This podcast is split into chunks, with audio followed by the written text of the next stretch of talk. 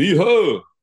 This is Mike Laree, and you are listening to the Seven Line Pod, the only Chinese speaking podcast about the New York Mets and all things New York. This is a Queens bound 7 train. The next stop is Times Square, 42nd Street. Hello，欢迎搭上七号车，我是一哥江一昌。在接下来半小时里，我们将带你从曼哈顿到法拉盛，从美国到台湾，用我们独特的经验来跟各位分析美洲棒球界发生的大小事，希望能带给大家一趟丰富的旅程。今天加入我们一样是我们的主持人 G 来 G，你好，Go Go Go，唱歌，It's your birthday，不是我的 birthday 啊，对，不是了，就刚好昨天心血来潮看一下那个五角的 MV，、嗯、结果就意外发现。他在纽约开演唱会，他纽约人，你知道吗？我是不知道，所以才问你嘛，对不对？我有没有想说他是到底是 East Coast 还是 West Coast？他是皇后，他是皇后区的人。然后皇后区有一区就是比较呃属于黑人比聚集比较多的区，就是 Jamaica，不是那个国家那个 Jamaica，就是呃，对，他就是算是皇后区的一个区就对了。然后我记得那时候我不知道现在有没有改了，那时候好像要搭那个机场快线啊，都要从那边的站去，所以有时候晚上去其实对我这个超熟辣的亚洲人来说蛮可怕的。但但你对那个区算熟吗？不算熟，平常不会去那个区。对，因为你就刚才讲了嘛，因为那个区通常也是稍微比较偏乱一点了，所以没事不会去那个区。嗯，对，大概是这样。哦，他自己的歌好像就把 Southside Jamaica Queens 写进去啊，就是皇后区牙买加市的南方南边。嗯，对，Southside Southside。可以了解。好，好，那在我们今天要念听众赞助之前哦，先那个工商服务一下哦，就是我突然发现啊，就是。下一集播出之前，台湾日就发就结束了，所以这一集也赶快来宣传一下台湾日。嗯、大家都会台湾日就是在这个台湾时间八月二十八号的凌晨十二点嘛。台湾转播单位没有缺席哦，我们之前就有预告过，就是华视会为大家带来这个转播工作，那也就是会有我跟波哥 Boston 过来带来这个转播服务，而且我们用台语播球，哎，感觉有点紧张。台湾味，哎，你有你有听过讲台语吗？有听过，但是没听过你讲播球。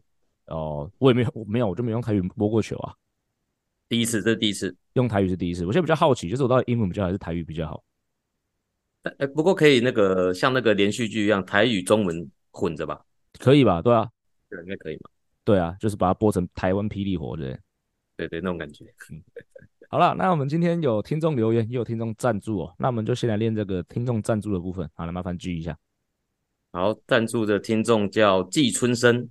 嗯，那留言内容是：Hello，一直有听你们的节目，今天才有空给你们留言。我是来自中国，目前居住在纽约的大都会球迷。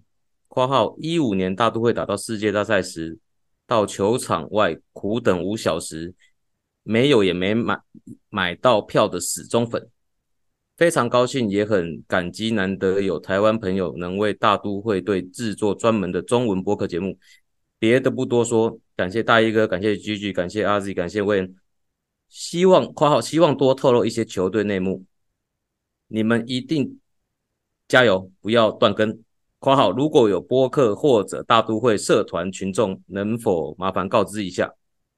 另外，今年八月二十七号的大都会的台湾日，我也早早买好了票，希望下赛季大谷翔平能加盟大都会。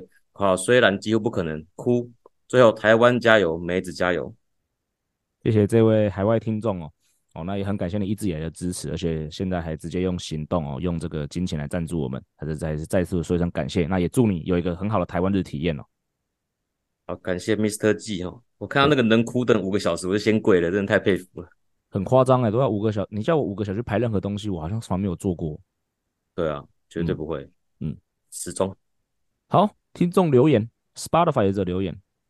Arrow，它的内容是：等一下，爱爬妹妹喝酒喝到天亮，爱玩撞球，这不是在讲浩伟吗？该不会上半季突然下二军也是因为这样吧？欸、一个 emoji，先不要，好，先不要对号入座。好，首先符合上述条件，爱把妹、爱喝酒跟爱玩撞球的棒球选手，不要说台湾，全世界，美国、日本、台湾，whatever，中拉丁美洲啦。我就有六成的棒球手符合这个条件。G，你觉得这个数、这个评估正确吗？评估算正确吧。我觉得我把它扩大了。好，六成的男生，呃，不是五成的男生，可能都有爱爬妹妹、嗯、喝酒喝到天亮、爱玩撞球其中一种吧。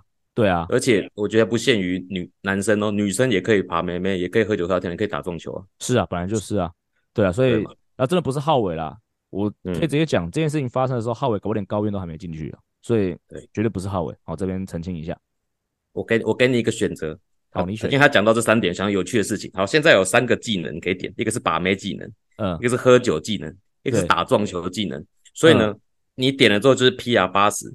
就是把妹是 PR 八十，所以八十而已。把把妹技能超过所有男生的的那个八十趴嘛，就是你是前二十趴的人，把妹的技能、嗯、这是第一个。嗯、再来把妹喝酒是八十，对，喝酒 plus 八十就是呃，你比八十趴的会喝。它 plus 八十是是低于标准，一百是一百是比标准，所以它一百二。好，一百二可以，一百二。嗯，然后喝酒一百二，打撞球一百二，所以你会选哪一个？嗯我已婚了嘛，所以好，所以第把妹可以先去去掉，喝酒吧，所以比较不会醉，可以喝比较多。对，因为上次胃溃疡嘛，可是看嘛，爸爸就喝到胃不会痛这样。哎、欸，对你比较符合这个，就是、就可以怎么喝，然后都不会都不会不舒服这样，然后也不会，还是不能开车啦，但至少不会造成身体的负担。呃，钢铁钢铁杆，对，但撞球要是一百二的话，有办法打职业嘛？搞不好就可以去赚钱。那、啊、如果你撞球一百二，不可以把妹妹吗？哎、欸。有道理，对啊，所以哦，哎、欸，那不错哎，嗯，聪明，突破盲肠，所以撞球一百二，对，撞球，好，好，好了，那就进入到我们的大都会时间啊，很快带过。上个礼拜先跟勇士队打了四连战，那其中有一场是双重赛，因为之前有英语联赛的状况嘛。哦，前三战非常惨烈哦，三场都输之外，打了一个三十四比三，根本就不是同一个等级的球队啦。而且第四战哦，第一局千贺滉大就掉三分，哦，不过还好哦。后来有回稳，而且靠着勇士队自己一连串的保送啊、出身球啊，然后这个妨碍打击，最后是逆转击败了勇士队。在赖清德的见证之下，哦，击败勇士队，还好没有被四战横扫哦。那对海盗队呢，两胜一败。那稍微比较值得提的就是，呃，因为之前大拍卖嘛，所以叫了一些这种呃，那个该叫什么呢？杂鱼们嘛，或者这种就是浪人、浪人选手们。上了大联盟嘛，所以包括一个叫 DJ Stewart，哦，这好像都在精英队出赛。他在这个现在三场比赛中，后面两场打三轰哦，包括最后一天双响炮，那我们就拿下这个系列赛。那在访问到 DJ Stewart 是怎么样让他支撑下去的，他有提到说，因为他说因为尿布很贵啊，所以他必须要继续打棒球。哦，对，所以还是为这些人加油啦。虽然说我们知道今年战绩不是很好，但是呃，可能还是有一些这种比较甘草人物的故事，我们可以注意一下。好，嗯，好。那我们就来看一下国联外卡战绩哦。那因为我们上礼拜讲说我们要 follow 一下小熊队嘛，小熊队在我们录音现在是八月十七号晚间哦，呃，目前是外卡三的位置。不过他们跟后面的红人队还有马林鱼队都没有任何的胜差。他们那他们最近状态呢是还可以哦。呃，这个上个礼拜的先跟蓝鸟队打打三连战，然后是两胜一败哦，赢了蓝鸟应该蛮算蛮蛮艰难的任务了。然后接下来跟同城的白袜队第一场先输掉哦，那第二场其实打到第九局都还是落后两分哦。然后就是 Christopher Morel 打一支再见逆转三分全垒打哦，哦才最后是惊险的获胜，然后扳平了这个系列赛。对，因为其实以白袜队今年的状况啊，小熊队这支要追外卡的球队，如果又输给白袜队的话，其实我觉得对士气是个很大的打击。所以这一集我觉得蛮重要的。好，嗯，好了，那再讲回大都会哦，其实嗯，上个礼拜在清仓结束之后，那当然可能人因为人离开的关系嘛，所以就有一些这种内部的新闻跑出来啊。那其中一个很大的新闻。我看包括 Hito 大联盟那边也聊过了嘛，就是讲到 Verlander 跟 Scherzer 哦，这两名我们呃年初签签进来大投手哦，其实他们两个好像个性没有特别的合哦。那特别是球队有个内部人提到 Verlander 哦，他说 Verlander 是 diva，diva 就像女王啦。啊，如果一个亚洲人现在比较可以了解的是，他是个 Queen Card。哦、oh,，I'm a queen card，I'm a I'm a queen card，I'm a queen card，她是个 queen card，就是一个女王，就是一个比较难搞啦，比较需要人家去侍候的一个角色。嗯、然后呢，也传出说她其实今年来到，因为她之前是从来自太空人队嘛，然后太空人队当然他们在数据野球上面是非常的呃做的比较久，那也是业界公认很厉害的一支数据团队。然后呢，就他传出说，其实 Verlander 来到大都会之后，他对大都会的这个数据团队是感到没有太满意了。就是有抱怨这样子，哦，然后我看到这个新闻，其实我真的觉得说，哦，很多时候啊，这种球队内部的这种球员的关系之间的关系啊，我们真的从外部看不出来，诶，因为以我们今天对 Verlander 的印象啊，他从外表看的就是个比较沉稳，哦，然后而且他今年成绩也比较好，对，老婆又正，对不对？那谁、嗯、会想到这个人私底下是很难搞的，对不对？这个其实真的想不到啊。然后 Scherzer 看起来就是古猫啊，然后其实也有一些就是连开球都在那边唧唧歪歪的人啊，歪人，对对对，对。结果到后面才发现他，然后跟另外一个 Chris Bassett 哦，才是一个处处为球队着想，然后想要帮球队，想想想要呃全全力想帮球队拿到胜利的人哦，这个还蛮有趣的。不过我才想问 G，你怎么看队友间失和这件事情？首先，我觉得我从来没觉得队友一定要是朋友。嗯，对，那就像哦，一般上班族好了，你跟同你们他们跟同事也不一定会是朋友嘛，对不对？对啊，下班不认识啊。对啊，啊，但但是假棒球队里面真的一个团队里面气氛要是吵架或是失和，如果那种尴尬尴尬或气氛不好，还是需要和事佬吧，让气氛变回正常，嗯、这样子。那嗯，其实之前。在球队里面就会有那种状况，是选手之间会闲言闲语的，就是可能谁谁抱怨谁啊，谁说谁怎样啊，或者什么很会抱大腿啊，都把教练当爸爸之类的。嗯，那更夸张的还有就是可能会有像感情纠纷，那他们可能 OK 在那个成人队之前，这可能在大学队是同队嘛，对，那可能搞不好有跟女生争风吃醋啊，或者朋友圈很接近啊。嗯，或者或者也有可能会有那什么金钱纠纷啊，借钱干嘛干嘛。嗯、对对对，但但最后同队打球还是为了打赢最重要嘛。对啊，就是你你真的不爽他，我跟你是二友，我不爽你，我们还是要球来了，我们还是要做双杀嘛。对啊，对不对？啊，你是投手，我是野手，我真不爽你，你被打了，我还是要帮你守备啊。对啊，反正就是啊，对吧？所以我觉得就是做选手最基本的事情，就算再怎么失和，嗯、你上去表现还是要以球队为主。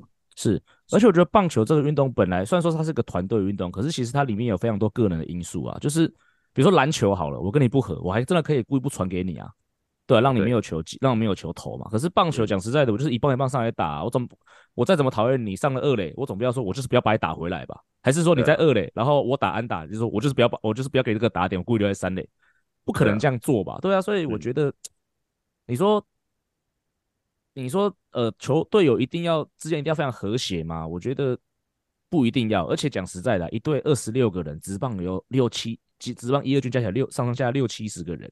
你说每一个人跟每一个人都相敬如宾，我觉得不可能啊。即使是获胜，啊、即使是打冠军的球队，我们觉得哇，好和谐的球队，私底下也是有一堆，比如说一堆，之前一定还是有稍微有一些队友真的一定会有一些嫌隙啊。我觉得这个是很正常的事情啊。你说 Verlander 跟 Scherzer 他们从老虎队就不合，老虎队那时候战绩也不错啊，那就更不要讲 Barry Bonds 跟 Jeff Kent 时期的巨人队，对不对？Barry Bonds 是出名的难搞的一个黑人，嗯嗯，Jeff Kent 是一个种族歧视的白人，这两个人打三四棒，那你说对不对？这这个再怎么看都比任何人还不可能凑在一起当朋友，结果他们反正他们就打他们，他们还是打出不错的成绩啊，啊，就是两个人强的选手啊，所以结论还是回到一个很多人都知道的啊，就是赢球治百病啊。输球全是病，嗯、我觉得就是其实就是这样子而已啦。讲、啊、实在的，另外一个大都会的消息哦、喔，就是呃上个上个主场系列赛当中，我们看到这个 Edwin Diaz 哦，好像有来到场边哦，我不知道有没有传接球啊，不过他是有做一些这个公关的活动啊，好像有给他摇、嗯、把他摇头啊送给球迷之类的。嗯，然后这个时候其实呃有些媒体记者就很好奇说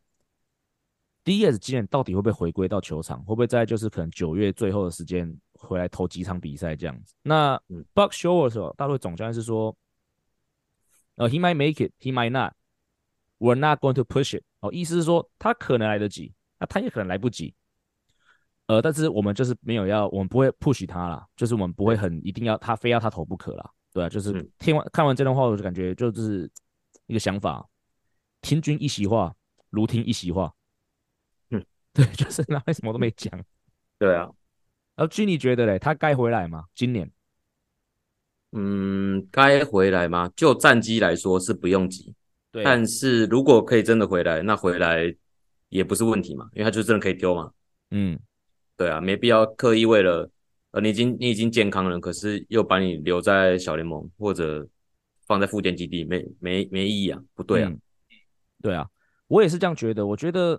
嗯，如果说他他是经过一个医疗团队的评估嘛，然后确确定他是可以出赛的，其实让他出赛没有什么不好的啊，因为另外一个我想法也是，第一个大都会今年打到目前为止，其实已经没有太多的看点了嘛。所以如果他是健康回来，百分之百状态他可以回来的话，其实让他在最后几个礼拜亮亮相，然后让球让球迷可以看一下他的身手，其实也是个看点。那另外一个就是，我觉得对他自己的生涯来说，应该也是个好事情，就是说，呃，至少今年没有留个空白哦，因为他们他受了大伤嘛。那也许在今年封关之前，他可以再带回到赛场上面，然后去稍微熟悉一下哦投球的感觉。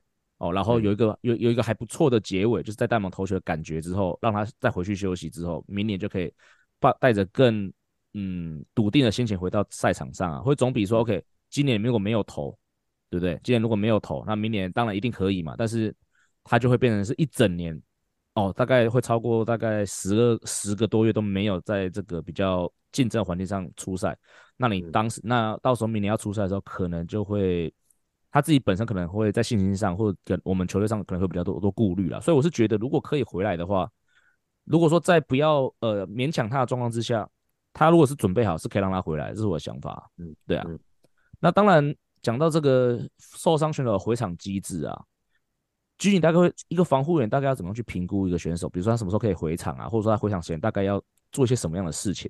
嗯，我们用呃。简单一点的方式来比喻好，就是好从我们从那个婴儿到那个长长大，就是他从翻嘛，然后爬，然后可以站起来，可以走，可以跑。嗯，我们用这个来讲说，从第二次受伤到可以丢球，那很前面很简单，就是最简单就是他他不需要拐杖，不需要轮椅了。嗯哼，就是他可以自己负担自己的体重。对，最基本的嘛。那再来可能就变成最。轻松的可能是正常的走路，对，或者呃用一些姿势的状况，可能可不可以单脚站？嗯哼，或者不是不是移动状况下的蹲，嗯，或者做单单纯的弓箭步，对，这个都是比较慢的，或者是没有移动的。那等这些都 OK 之后，就到下个地方嘛，可不可以慢跑？嗯哼，那可不可以有速度的跑？对，然后再来有速度跑之后，就会变成我可不可以跳？可不可以急停？可不可以变向？对，那在这中间可能就会去掺杂一些，可能会加入一些有会做重量训练，嗯哼，或者有些可以做轻微的技术，嗯，就是我我不用冲刺，我不用变向，但我单纯的，诶站着的传接球可不可以？轻松的传接球可不可以？嗯，所以会去调配中间的那个该怎么说是 schedule，就是那个流程过关。嗯，对，那基本上防护员这边只要他可以负重的话，其实重量那边应该就可以交给副建组，交给体能教练。对，对对，大概我之前有做过复健体能教练嘛，所以其实 G 讲的那个部分，我参与到蛮多部分的，特别是你讲到一个，但因为第二是投手嘛，不过因为他受伤是下肢，所以其实就像 G 讲的，就是基本上一个选手他可以做一些很基本的功能啊，走路、蹲啊。然后就会大概交到我这边来，那我这边大概就是会帮他排一个呃体能的课表，也不是体能，就是测试的课表。那其实就跟刚才 G 讲的，就是哦哦慢跑，然后有一点速度的直线跑，然后可能会做一些弯道跑，对，然后弯道跑完之后，就会像 G 讲的做一些急停、转换方向、启动的部分。嗯、那如果是野手的话，最后要跑垒啦，对啊，但是因为他是投手嘛，他就不太需要跑垒。那不过我要问 G 的是说。什什么什么时间点你会介入投球？还是其实他坐着的时候就会让他投球？坐着投，我觉得这个这个我们这个就是很有趣的地方，就是我们假设有参与到技术的话，还是会问投手教练。嗯哼，因为我们毕毕竟不是投球的专场嘛，所以假设投手教练认为他可以坐着投的话，因为我们可能会担心，哎，会不会代偿？或机对机，他没办法用没没办法用脚的力量嘛。嗯嗯，对，那这时候可能我觉得三方就会。一起讨论吧。嗯哼，跟投手教练是，对，那这时候就会变成投手教练决定要什么时候让他丢，有可能让他坐着丢，也有可能会觉得说，哎，不行，等体能教练那边觉得 OK 了，我们再开始正常传接球就好了。嗯，对，OK。不过是不是也要取决于说，我们刚才讲那个点嘛，到底有没有让他今年出赛这件事情？如果说假设今年目标就是没有让他出赛，是不是搞不好连丢都不用丢也没关系，就是把他脚顾好之后，然后。再去决定要不要丢这样，但我觉得应该会有那个手感的问题吧，还是会想，我选手应该有点想丢了。也是啦，对了，我没有遇过投手是在复健前不想丢的。对，就是啊，我我我今天就不要丢好了，应该不太会是这样子。没错啦，这个倒是这个蛮有道理的。那接下来哦，下一个话题，其实我上礼拜本来就想讲啊，不过因为上礼拜突然发生那个台钢的交易嘛，所以我们就把这个话题，因为这个是梅子历史课的时间哦。嗯。那不过后来我发看一看啊，我发现其实今天要讲的各个话题哦，这个历史课的题目哦，跟那个跟台钢其实也有点关系哦。为什么呢？我就继续讲下去哦。那其实我这礼拜要讲的就是六二年的大都会这支球队哦。为什么要讲这支球队呢？因为一九六年的大都会啊，应该是历史上被排名数一数二的烂队哦。所以我我想要在这个时间点讲这个一九六年的大都会呢，就是因为我们现在大都会也是卖家嘛，然后战绩其实也是不太好嘛，然后大家都是很心情都不太好。但是我想要讲个一九六六年的大都会，就是想跟各位说，其实我们跟六六年比，我们现在还不错啦。哦，这是给大家一个错，对，就是 比我们现在是比上不足，但是比下还蛮有余的啦。嗯、哦，那我们就来看看一九六六年的大都会到底有多烂。哦，好，那一九六六年的大都会呢，他是四十胜一百二十二败，这是这个大联盟历史上第三烂的球队哦。嗯，哦，那为什么会那么烂呢？当然，第一个它是扩编球队，哦，这个很重要。扩编，所以我刚才讲跟台钢有关系嘛，所以这个就是一个部分。扩编球队，那所以扩编球队其实不管你看历史上，几乎每次扩编球队第一年就打出很好的战绩的，这个是没有办法的事情。那那个球季呢，大都会第一场比赛就输了十一比四，嗯，然后呢，开季就十连，呃，开季就十连败。所以大都会的队史哦，是打十场比赛都还没有，都还都还没有首胜哦，这个是第一件事情。嗯、然后在这个球季当中呢，有三度哦超过十场的连败记录，分别是十七连败、十一连败跟十三连败，对，就是一直在输了。然后呢，这个球季呢最长的连胜三场，对，就是三场，这很可怜。然后呢，我也稍微去整理一下他们的成绩哦，就是那年啊，就是大都会的三个主力先发投手，呃，叫做 Roger Craig、Al Jackson 跟 Jay Hook，他们成绩怎么样呢？嗯、我们记得这个是一九六二年，就是先发投投很多那个年代。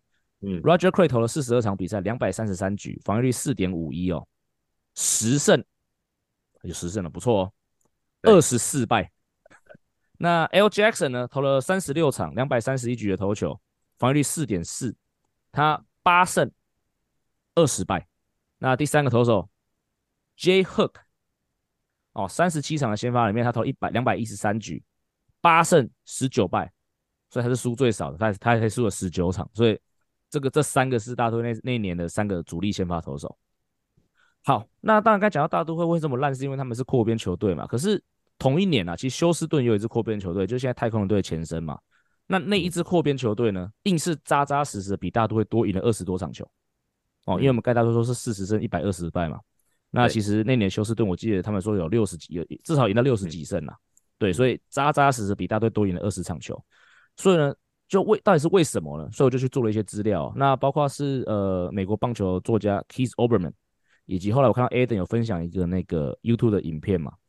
那里面的不约而同提到，就是大都会的管理阶层，当时的管理阶层包括总管 George Wise 跟总教练 Casey Stengel，其实这两个都是名人堂等级的总管跟总教练哦，他们都是来自于洋基队哦，在洋基队都有带把球队带出不错的成绩哦。好，可是他们那时候来接掌这支扩编的大都会的时候呢，他们犯了一个很严重的错误，什么错误呢？这是一支纽约的新球队嘛，所以他们为了要卖票。然后再加上可能这两个洋来自洋基的总管，他们都挑选了他们以前比较熟悉的选手，所以他们选了大量的前洋基、前布鲁克林道奇队的选手。嗯，君，你会不会觉得好像这个东西听起来有点熟悉？对，好像上礼拜是有有人发生过这件事情。对，五五十年前就发生一样的事情。对，所以才造成了就是说，呃，这支一九六年的大都会哦是。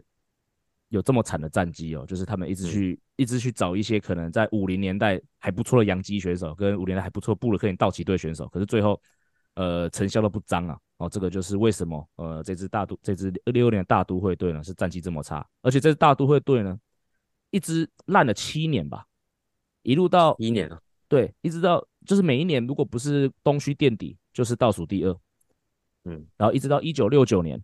哦，所谓的 Amazing Mets，我们之前讲交易的时候聊到嘛，一九六九年才令人惊奇的打进了，不仅打进了世界大赛，还直接赢下世界大赛。那来超伟扭转了这一支扩编球队的命运哦。所以今天来分享这个故事哦，就想跟各位呃美粉哦稍微鼓励一下哦，事情可以比事情是可以更糟的。你以为你以为现在很糟糕了吗？可以更糟哦哦，所以不要太不要太过沮丧。嗯，啊，不过讲到嗯一支输球的球队啊，我就想到基于我们那个二零一七年的富邦那一年。嗯，对对啊，就是感觉好像也是，当然没有像大都会这么惨啊，可是也是一支、嗯、呃败多于胜的球队啊。那基你对那年球季有没有什么特别的印象？嗯，就是真的习惯输球，嗯，就到到球场大家就是没什么士气的感觉。对，呃，最好的反例就是义大的时候，嗯。义大那拿冠军那年，每一场每一场球到球场就是觉得哦，今天要赢了，有有机会要赢球了。嗯，就算开赛了有落后，还是觉得后面都追得回来。嗯、对，可是，在富邦的那年，就是开赛前就觉得啊，怎么会这样子？嗯、就是很很低迷了。然后一开赛一落后，啊，就落后到最后了。对，对啊，就算是领先，也会觉得哎，后面是不是有点？刷赛刷赛的感觉，对。啊，就是这真的就是一直就会被逆转，或者就是没办法再领先回来，对，大概是那种感觉吧，对、啊嗯，非常低迷，对啊。我分享一下我的回忆，帮你复习一下，也许你可以再帮你勾起一些其他回忆。那年我记得开机萝莉是受伤的，对、哦、对，然后然后我们的杨将一开始是一个很老的利猛跟一个腰疼的神盾，对。对，然后本土先发，我记得那时候因为呃球队的球队的方针是要。养年轻的先发投手嘛，益智，益智，然后我觉得明轩也有吧，然后林正贤也有吧，正贤，对对，那那时候当然年轻选手好的时候很好，可是不好的时候就比较不稳定嘛，嗯，所以很多时候我记得他们是很早就被换下来，然后就可能会造成牛棚的负担了，是，对，所以我觉得一开季，所以一开季在这样的状况之下，就是三个年轻本土投手不稳定，再加上两个又老又残的洋将哦，其实一开季真是没有太特别的好。那后来我记得罗莉回来的时候啊，罗莉那年我记得是三冠王，也是三冠王吗？我记得他那年是三冠王。嗯、那我但是我那时候感觉是，因为罗莉是五天投一次嘛，嗯，只要罗莉那场没有赢啊，就会有这种干是不是要八连败了啊？有一种这种感觉，对。然后罗莉场就是如果卢玉贤赢下就说还好，止败止败，干还是有希望的一场。对对对对对。可是只要罗莉那样子，比如说他问天了，然后就会有一种回，然后晚上回家就有一种干可能止止不住。对，真的，对，那时候有一个这种印象啊，对啊，嗯，的确是不是个很特别令人快乐的时光啊？对，好啊，最后哦，要聊一个这个就是嗯，跟棒球比较没有关的话题哦。不过我们前几前一阵子也稍微有提到，就是《攻其不备》这部电影。我们上次提到的时候，是因为那个我们讲到 Chuck McGraw 嘛，他的儿子 Tim McGraw 是演这部电影的，不算男主角，算男配角吧，那是演那个山卓布拉克的老公嘛，对，算配角。对，那那部电影，G 你有看过吧？有，还可以分享一下你觉得这部电影的感想。这部电影哦，就很很温馨啊，很励志啊。嗯，然后就是种族之间没有隔阂嘛。对，对，黑白配嘛，对，很会有黑白配配什么？照顾了，对啊，对，照顾了，互相照顾。对，不过这部电影在播出二十年之后，突然发生一个争议事件哦，就是前前在前几天呢，我突然看到一个新闻标题，就说。哦，攻其不备的男主角就是 Michael Oher 这名这个美式足球选手，他出来哦，宣称他从来没有被收养，然后呢，他甚至是被拐骗之下哦，把他的监护权签给了就是这个 Tuohy 一家人，就是 Anne Tuohy，嗯，就是电影里面山佐布拉克扮演的那个人哦。对，然后在然后他也讲到说，在这个期间啊，他这个电影因为电影非常卖座嘛，但是电影的所谓的相关版权啊。嗯 Michael Oher 本人呢、啊、是没有领到任何的这个电影的这个分论哦，所以这个部分是 Michael Michael Oher 这边所提出的。那在 Tuohy 家族这边哦，哦他们是有出来做简单的说明哦。首先是爸爸哦，就是 Tim McGraw 哦，他他有出来讲说，因为田纳西的法律哦，当时那个 Michael Oher 已经是成年十八岁了，是法律上他是不能被领养的、哦，他只能他也只能签他的这个监护权。而且他也说，其实签监护权的时候、嗯、，Michael 的母亲在场啊，也就是说，其实大家都知情，说这个就是签到得到的是监护权，并不是一个认正式认养程序。是。那另外一个有关这个电影的获利的部分哦，就是 Tuohy 一家人是说，呃，其实这部电影的版权哦是属于作家 Michael Lewis 哦，因为这个电影它不是直接改编这个 Michael Oher 跟 Two 一家人的故事，它是改编一本改编了这个这个故事的一本小说，你懂我意思吗？嗯。不过这边题外话啦，Michael Lewis 是谁呢？呃，如果以棒球迷来说，他写的另外一本书更有名，叫做《Moneyball》，G 你应该听过吧？就是他，那虽然就是名运动作家就对了。其实不是哦，是他是商，他算是商业作家哦。商业作家。然后那这本书叫什么？这本 Michael Lewis 写的这本书就叫《Blind Side》。好，那题外话，嗯，《Blind Side》是什么意思呢？好，我们 G，我不知道你记不记得，就是这个 Michael Oher 在那个电影里面，他所他所扮演的位置是。在那个进攻前面挡人的那个嘛，对对不对？那好，那我考考你，也考考听众。哦，在那个挡人的那个进攻线那个线里面有五个人嘛，一二三四五嘛，从左排到右嘛。嗯，这里面你觉得最贵的会是哪一个？身价最高的？最中间那个？不是，最右边那个？有可能，但是通常不是。中间跟右边，最右边中间那个什么啦？你不是五个人吗？五个人啊，四所以从四分位角度看过去，左边还是右边？右边，错。呃，所以所以左边是左边。那为什么呢？嗯、这个就这本书的书名《Blind Side》有关系哦。据你想想看哦，呃，大部分的四分位是不是都是右投？就跟是不是都是右、哦、右投手？对不对？那右手的人在投球的时候，他的背是不是要转向左边？对，对不对？所以在他的背转向左边的时候，如果左边这个很废的话，就是要来抓四分卫的人。如果从他背后来，四分卫看不到，他没得闪。对，所以说为什么在最左边这个要保护的人是最重要的？因为他保护的就是四分卫的 blind side。嗯，那你刚才讲右边嘛？如果你的四分卫是左手的，那你的右边那就是最重要的。对，所以所以 Michael Lewis 这本书，我刚才说它有点算是商业书，因为它其实是当然它有讲到这个 Michael Oher 的故事嘛。不过其实嗯。但其实这本书更重要的是在讲，就是呃，美式足球里面为什么左边的这个锋卫啊，会是会是最重要的位置，然后借由这样的故事去引申出一些美式足球的一些很商业的的的价值，这样子，这是这本书的一个由来，这也是个题外话。嗯，好，那讲回来电影啊，那后来呢，这个 Tui 一家人哦，其实是有拿到这个 Michael Lewis 给他们一个人一万四千块的这个类似像版权或者一个，就是算是一个酬劳了，因为毕竟虽然说。电影公司是付给 Michael Lewis 嘛，因为是改编他的小说嘛。可是 Michael Lewis 他知道这个书我是写你的故事啊，所以他就给了个 Tui 一家人一个人一万四千块，包括 Michael Michael Oher 也有拿到哦。这个是 Tui 一家人所宣称的。那至于版权本身呢，这个 Tui 一家人的小儿子 SJ 就是在电影里面小小的那一个，对对对，他说十年来哦，累积大概只有拿到六七万美金哦。嗯，十年只拿六七万，所以其实你想想看，这部电影多卖座，这个钱真的是不多啦。嗯、对，所以就是并没有像 Michael Oher 一样讲的这么的，讲的像这么的，就是求那个这个 Tui 家族，因为这个电影赚那么多钱，可是一毛都没有分给他，是并感觉起来，如果真的呃依照 Tui 家族的说法的话，是没有这样的状况啊。听了这个两边的说法、啊，你怎么看这个事件、嗯？我想先跳回去，我还没听到这些，就是当下看到那个新闻跑出来的时候，嗯，我的想法是，第一个，首先商电影是拍商业片嘛，对啊，所以。情节一定是要温馨感人，是好剧情的。对，就就算是真的拍纪录片，也会有一些修饰嘛。嗯，对不对？那为什么我会从电影讲起？因为我觉得我们大多数的人都是从电影去知道这号人物的。对啊，对，所以呃，一现在的那个新闻跑出来，跟看完电影，我就会想说，第一个拍电影的时候，这个麦克没有拿到钱，对，这是最主要的事情嘛。嗯、那再来，因为这个事情，所以有到第二点。那这时候就会就那个又会有人有这种说法嘛，都是一家人，在意什么钱？反正你的钱就是我们的钱嘛，对，我们的就是你的嘛，对不对？那，啊，这是比较传统的想法吧。嗯，再来，可是因为这件事情就跳到下一件事情，这时候可能假设我是麦克，就会说啊，因为没有我的话就没有这个电影了。是啊，可是站在家里家人那边想，他们说没有我们收养你或者有你的监护权的话，也不会有这个电影啊。搞不好根本就你就死在街头啊。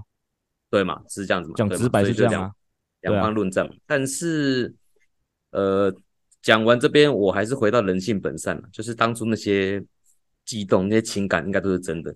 嗯，因为我我自己主观是觉得，这个家庭虽然看电影的时候是这么觉得，但看到本人也觉得这个家人应该不缺钱。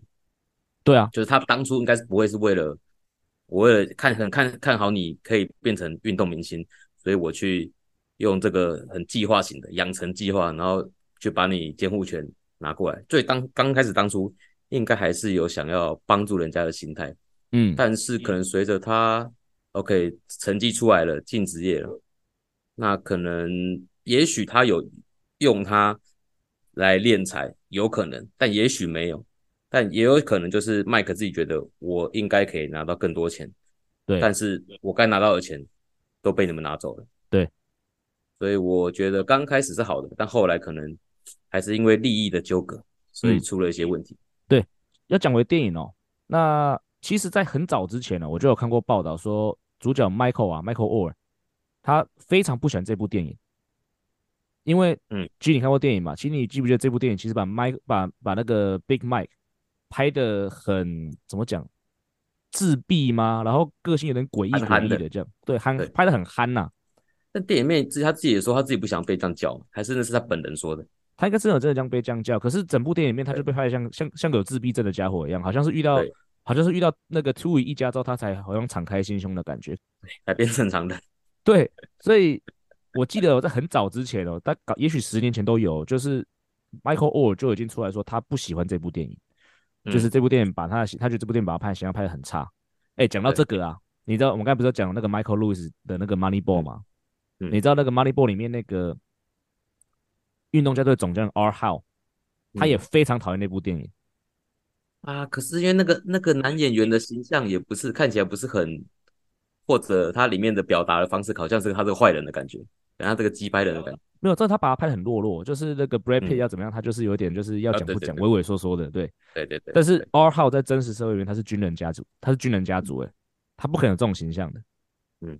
但是再再再再讲一个，你知道谁很讨厌这部电影吗？谁？冯乔许啊，他不喜欢，对，因为他来自北加州，他来自湾区，可是我们知道他是比较传统的教练嘛，嗯、对，所以 而且的确啊，那个时候 Moneyball 这个浪潮的确害了很多呃比较传统，然后其实。是很善良，然后是真的很有一些经验的棒球人，是顿时是失去了一些工作机会。嗯，对，所以 冯乔许，我记得那时候印象深刻，他很讨厌这部电影。他跟我说，他跟我说，我自己来自湾区，但是我从来不会看这部，我绝对不会看这部电影。好，离题了，讲回来，对，那我也很同意 G 刚讲那个那个部分，就是说。感情一定是真的啦，就是其实不管是那部电影展现出来，甚至其实我们看到很多呃以前的照片嘛，就是包括选秀啊，包括什么部分，其实可以看出来，Michael Oher 跟这个家族的，不管是养，不管是不是养父母，不管是这个先生还是太太，甚至他们两个小孩子，其实都有一直有很很亲密的合照啊。比方说，这个这个感情是真的曾经存在过的哦。对啊，那感觉起来就是就是到后面就是为了这个利益哦，钱可能真的是钱分不拢的关系哦，去。才搞到才搞搞成这样子的。那你继续说，呃，他们应该不会为了利益去照顾 Michael Oher。我觉得一半一半。我就是说，嗯，呃，他的确不是要贪图他的，他的确不是要贪图他的钱啊，因为那个出于家应该是蛮有钱的，嗯。但是其实我真的觉得，今天假设 Michael Oher 就是个很普通的一个呃黑人，他没有这样子的运动天分，其实我觉得 Tuohy 家族搞不好也不不见得真的就会领养他，一定是看到这个人好像。呃，是非常有天分的，那就是特别想要照顾他吧。我觉得这个也是人之常情啊。有时候我们不能期待人去当一个完百分之百的大善人，对不对？不然那路上这么多这些 homeless 的人，他每个都要养嘛，对不对？一定还是有一些取舍，有一些选择嘛。那但是要讲，我还要讲回来啊，就算是因为可能 Michael Oher 某一些运动的特质或某一些因素选择领养了他，他就是扎扎实实的给了一段给他一段时间的家，让他不会在街头上流落，让他有办法，嗯。打打进那个职业美式足球，然后去赚了 NFL 的钱嘛，所以我觉得这个应该是扎扎实实没有骗人的事情对啊，基本让你吃饱穿暖，有地方住。对，对啊，不管我的动机是什么嘛，我我做到这些事情，然后事后我也从来没有，应该我的了解是没有跟他要任何回报啊。嗯，对啊，对啊，不然今天就会是那个夫妻出来说啊，你之前住的租金、吃的吃饭的钱、衣服的钱都要还给我。对啊，你第一轮的呢，都要吐出来。对啊，对嘛，所以。所以我觉得啦，也许听起来好像我在帮这个 Tuohy 一家人呃辩驳，可是的确啊，就是唯一可以吵的点，我觉得就是他们到底有没有从这个电影获利啦。如果真的获利到不少，那我的确，我觉得的确啊，这个是 Michael 的故事，你要给他一点钱。可是除了这一点之外啦，我是觉得这个 Two 一家人是没有欠 Michael 多少事情这样。